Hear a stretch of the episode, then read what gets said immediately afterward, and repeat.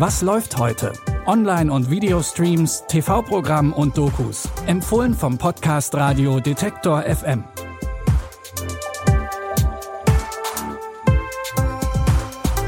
Hi und herzlich willkommen bei dem Podcast, der euch durch den Streaming-Dschungel navigiert.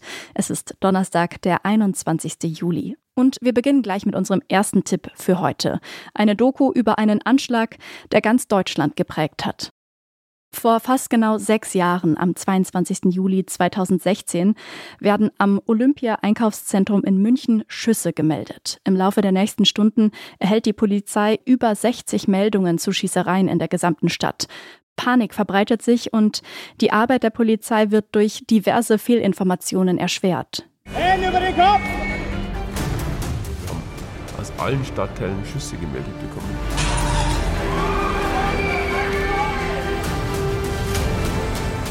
Sie ein Tausender Puzzle lösen müssen. Dummerweise sind alle Teile weiß und von außen schmeißt ihnen auch noch jemand Teile rein, die gar nicht zum Puzzle gehören.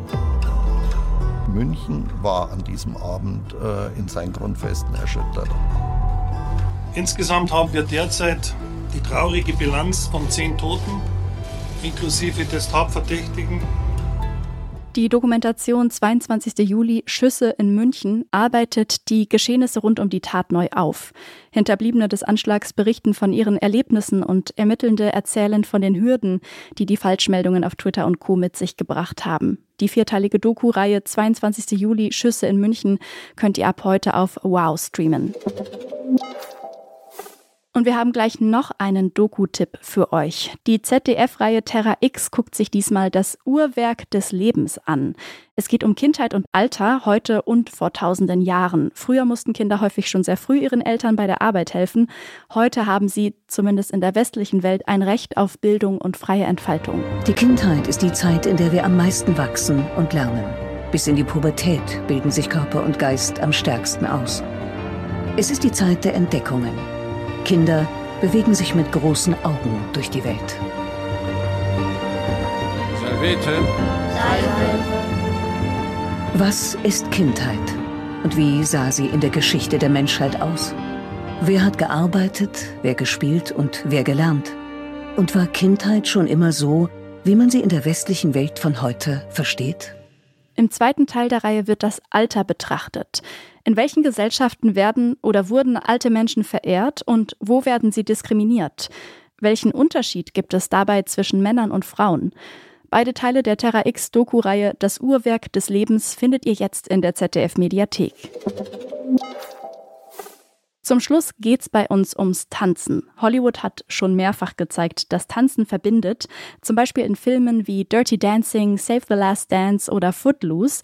Aber diese Story kann nicht nur Hollywood erzählen. Im schwedisch-georgischen Film Als wir tanzten geht's um Merab. Der studiert Tanz am Staatsballett in Tiflis, Georgien. Als der talentierte Tänzer Irakli in die Klasse kommt, sieht Merab seine Position bedroht. Konzentrier dich. Drei, vier. Das Hauptensemble sucht einen neuen Tänzer. Entschuldigung, wann soll das Vortanzen stattfinden? Sehr bald schon.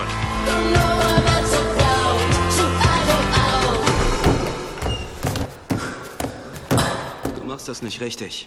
Du landest falsch auf dem Knie, so verletzt du dich nur. Was?